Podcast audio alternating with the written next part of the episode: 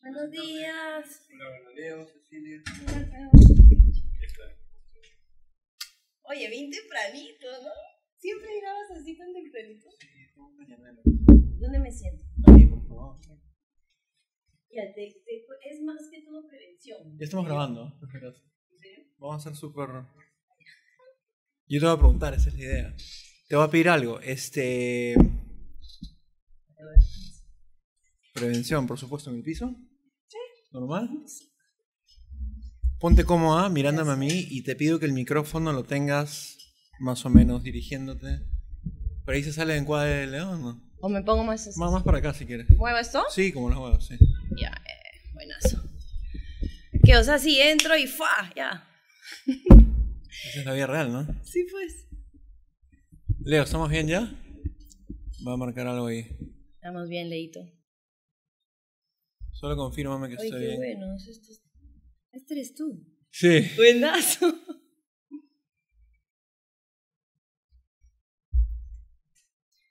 A Ya ver. estamos. Tin, tin, tin.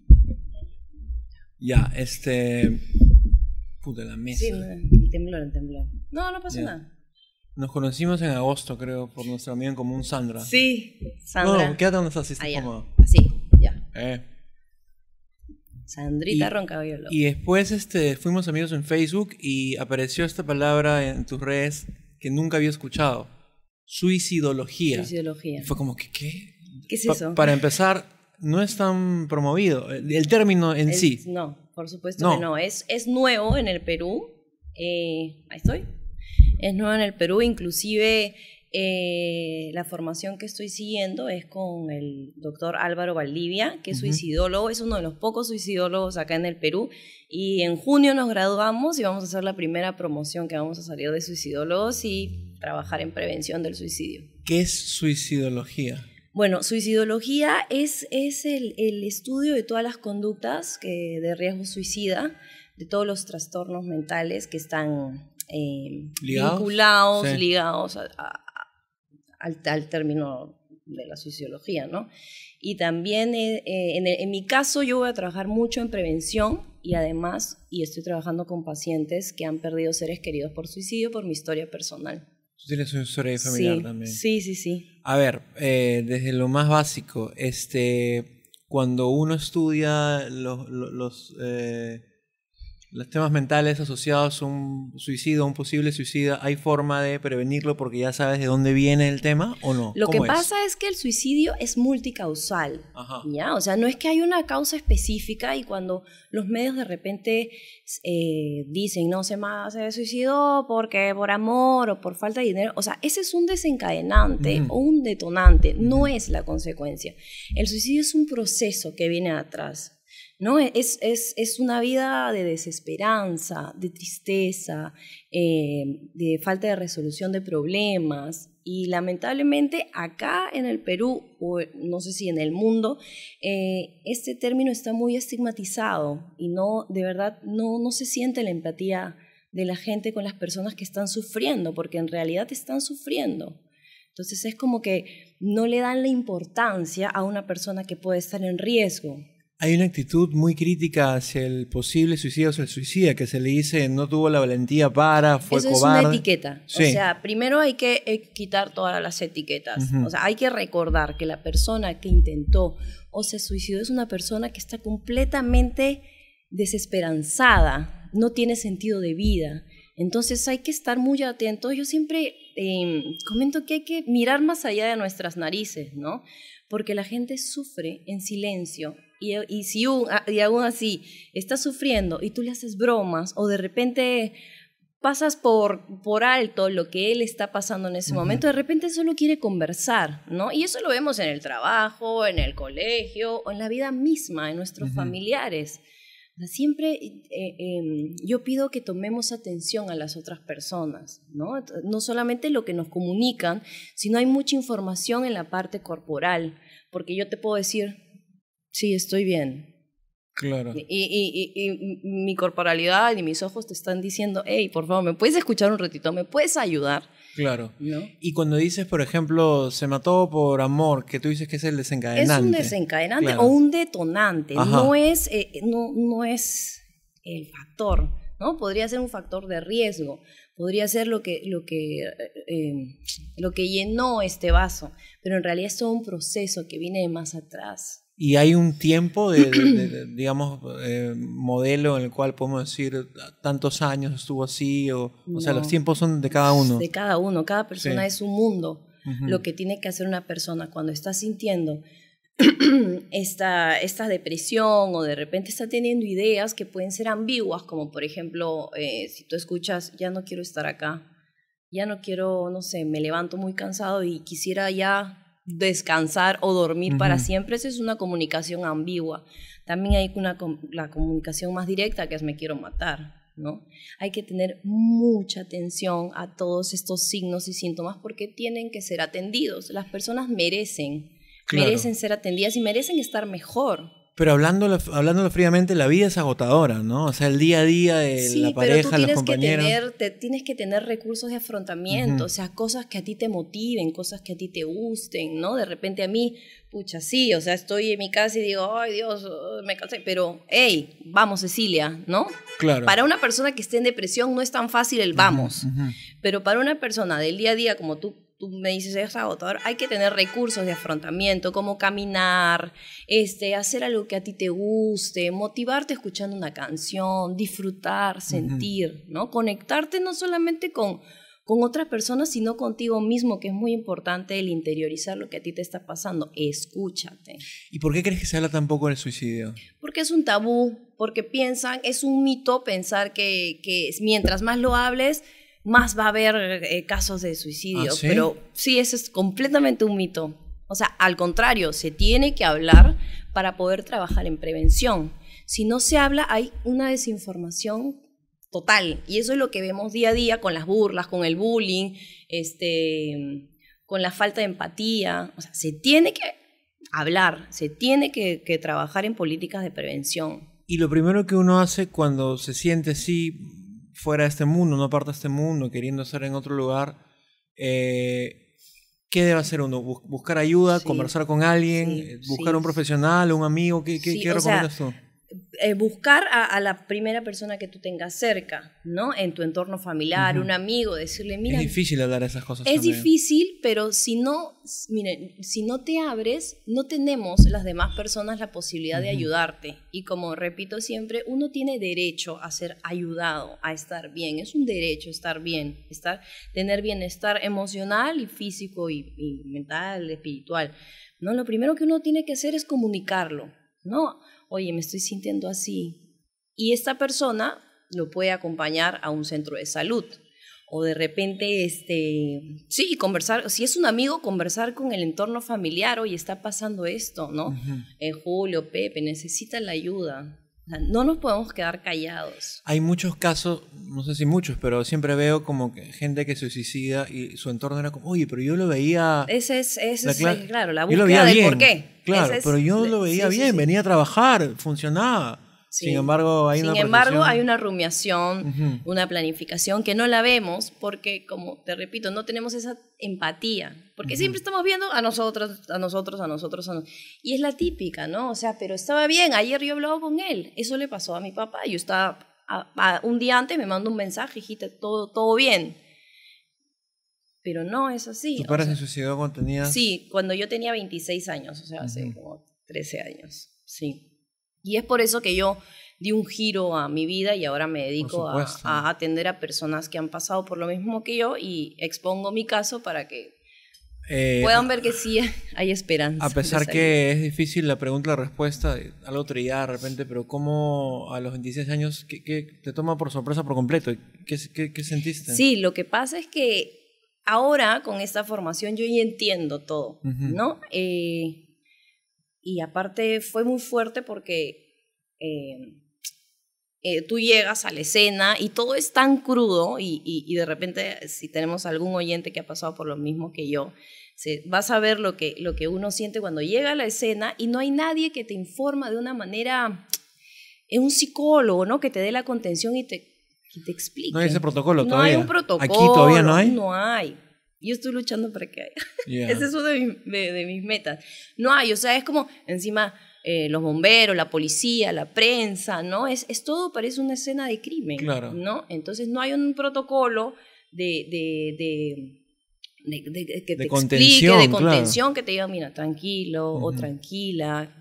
No hay, es todo muy brusco, muy fuerte. Y después te viene todo un proceso de duelo que nunca lo imaginaste, que es completamente distinto a un proceso de duelo por muerte natural. Porque nosotros nos, nos, nos como que nos chocamos con dos tipos de duelo, el duelo por la muerte y el duelo por suicidio. Entonces, hay ¿Y un... qué, qué es ese? ¿Es un Eso es un, cuestionamiento? sí, no, son una serie de emociones que, que nacen desde la culpa. Y ahí está lo que tú mencionaste, que es la búsqueda del por qué, pero ¿por qué lo hizo? ¿Cómo no me di cuenta? ¿Cómo, podría haberlo ayudado? cómo- entonces empiezas ahí, como yo siempre menciono, como un hámster dando vueltas, dando vueltas, Mm. dando Y esa culpa te puede durar años. También viene la cólera, porque tú personalizas el hecho. O sea, dices, ¿cómo me lo hizo a mí? ¿No? De repente hay, hay madres que pierden a sus hijos. ¿Cómo me lo hizo a mí? Pero en realidad no es que te lo haya hecho a ti, ni se lo haya hecho a él o a ella, sino que fue un momento de desesperanza. No hay que entender y hay que perdonar, pero para llegar a eso también hay que ayudar antes, hay que mirar. Y también este, está obviamente la tristeza, ¿no? La tristeza profunda, la vergüenza. Pasamos por, por la vergüenza del estigma social, porque muchas veces somos señalados. Las personas que hemos pasado por pérdida de suicidio es como los cuchicheos, o incluso hasta en, la, en, la misma, en el mismo velatorio, en el mismo, ¿no? Ah, te sí. preguntan, ¿y, ¿y tú cómo no te diste cuenta? Y es como, o sea, gracias. Hay que Y- tener mucho cuidado. Claro, y digamos, eh, para responder a esa pregunta, una vez que tú ya has estudiado esto, eres mucho más consciente del tema, en tu caso específico, no sé si te incomoda que te pregunte, no me incomoda. ¿podrías haberte dado cuenta de algunos signos o algo o no? No, es que justamente no, porque... Sabiendo lo que sabes ahora. ah, ¿no? ahora, Sí, sí, sí. sí.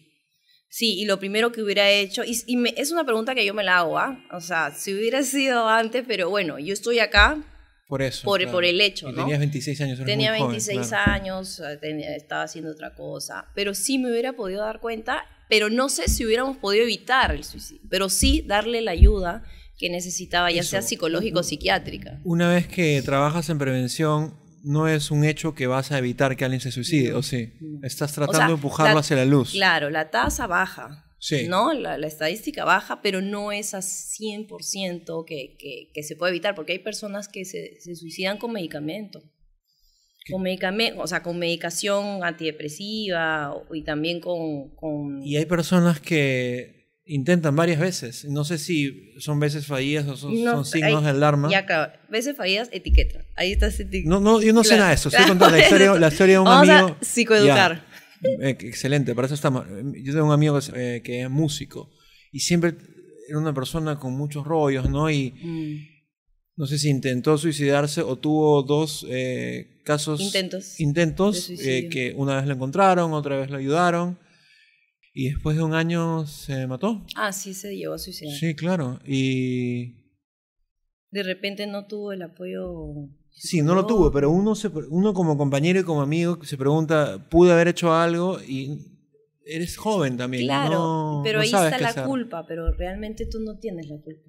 Porque no tenemos de verdad una bolita mágica como para saber qué va a pasar. Pero sí, ahora que tú tienes más conciencia, ¿no? Este, Sí, por supuesto. Podría... Ahora que tienes más conciencia, si es que ves o identificas a algún amigo que está atravesando, una fam- a algún familiar, háblalo abiertamente. Dile, oye, ¿te está pasando esto? Y no tengas Claro. miedo de, de preguntarle, ¿estás pensando en esto? Mm, Si te dice sí, ok, vamos, y, y, o sea, mi ayuda es llevarte a un centro de salud para que puedas ser tratado, porque sí se puede salir. ¿Y cómo, trabajo, cómo se inicia el trabajo en prevención, por ejemplo? ¿Cómo, cómo- cu- ¿Cuál es el punto de partida para eso? Que no garantiza que la persona no, No, se no suicide, garantiza. pero Bueno, en mi caso, Ajá. en mi caso particular, yo estoy psicoeducando a la población. O sea, mientras más información tengan las personas, o sea, va- van a poder saber qué hacer. Yo trabajo mucho con los mitos, ¿no? Con los mitos, derrumbando mitos. Este, es que el problema es la falta de información. Si tú piensas y dejas a esa persona sola en su desesperanza y dices, está llamando la atención, como famosamente muchas veces decimos, ese, es un mito que debemos derrumbar. O sea, si tú piensas que está llamando la atención, pues atiéndelo. Atiéndelo, porque no es que esté llamando la atención. Podría estar llamando la atención para, buscar ayuda. Claro, claro, o sea, es, es atiéndelo. Entonces, desde mi perspectiva, yo trabajo mucho psicoeducando a la población y también trabajo con pacientes que han perdido seres queridos eh, por suicidio porque también pueden desarrollar cierta ideación suicida. Entonces, yo trabajo acompañándolos en el proceso. Y si es que veo o detecto que están iniciando una ideación suicida que puede pasar, ahí los tengo que derivar a mis colegas que sí ven este, riesgo suicida. Yo exactamente, personalmente, no veo riesgo suicida. ¿Qué es ideación suicida? Ideas, ideas, planificación, rumiación, el pensar que ya no quieres estar acá, el pensar cómo no vas a estar acá. ¿Y es normal tener esas ideas en algún momento en, nuestras vidas o, alguien que las tiene? Hay que tomarle atención, ¿no? Sí. Hay que tomarle atención. O sea, de hecho, de repente en algún momento, ay, no, esta vida me, revienta, ¿no? O sea, Porque, o sea, claro, pero hay que tener mucho, dura sí, pero hay que tener mucho cuidado de lo que decimos, ¿no? Hay que tener mucho cuidado porque podemos hablar, sí, la vida ya, ah, una desgracia. Pero sí hay personas que de verdad lo están diciendo y entonces se le quita Claro. Se le quita valor a lo que están diciendo. Ah, ya, ¿qué estás hablando? Anda, jubilate, no sé, tonterías. ¿Y tú qué opinas? ¿Cuánto tiempo queda? eh, mucho, está muy, es una tendencia que la gente crea que, eh, o piense desde su mejor voluntad, ¿no? Que eh, a un amigo dice, ay, no, pero anímate, pero sonríe, pero mira la vida de un modo distinto, frases en Facebook. Eso. O sea, de hecho puede ayudar. De hecho sí puede ayudar, pero hay algo más allá de que, o sea, si es que una persona tiene conducta o riesgo suicida o depresión o algún tipo de trastorno, eso de, te puede ayudar como un 30%. Tú, e, Esta persona sí necesita psicoterapia. claro. Para, para mí que, ponte, yo no tengo ideación, eso sí, hey, párate, Cecilia, hey, ya me voy. Pucha, estoy tirada en mi cama. Pero, pero para las personas que están en riesgo, es como, eh, necesitamos más. ¿Cuál es la situación en Perú? ¿Cuál es la tasa de suicidio? ¿Crece, baja? No, está creciendo. Y ah, sabes lo que es? Eh, hay un tema sobre los medios de comunicación a la hora de informar, ¿no? La noticia. Lamentablemente están informando de una manera equivocada porque están dando mucha información. ¿Qué quiere decir? Eh, te ponen el método, ¿no? Este, te ponen el lugar donde fue, que eso le llamamos nosotros hotspot, que son lugares de riesgo donde, donde generalmente pasan. Tipo.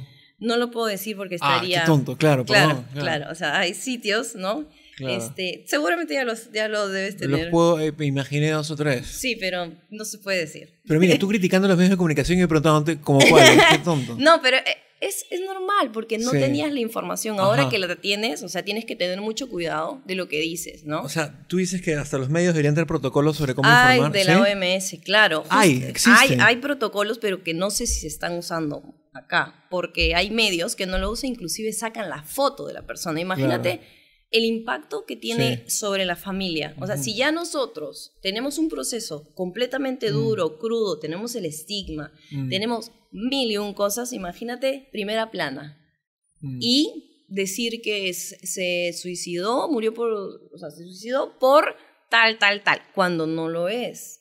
¿no? Entonces hay que tener... No se puede terminar las causas. No, y eso, eso eh, produce un contagio psicológico. Porque una persona que está en riesgo, ¿A la población que lo recibe, tú dices? Claro, si una población que está en riesgo recibe esa información sobre método, lugar, inclusive he visto que hasta cómo es el método, o sea, te explican, lo he visto, lo he visto. Como si fuese un tutorial. Entonces, esa persona que está en riesgo...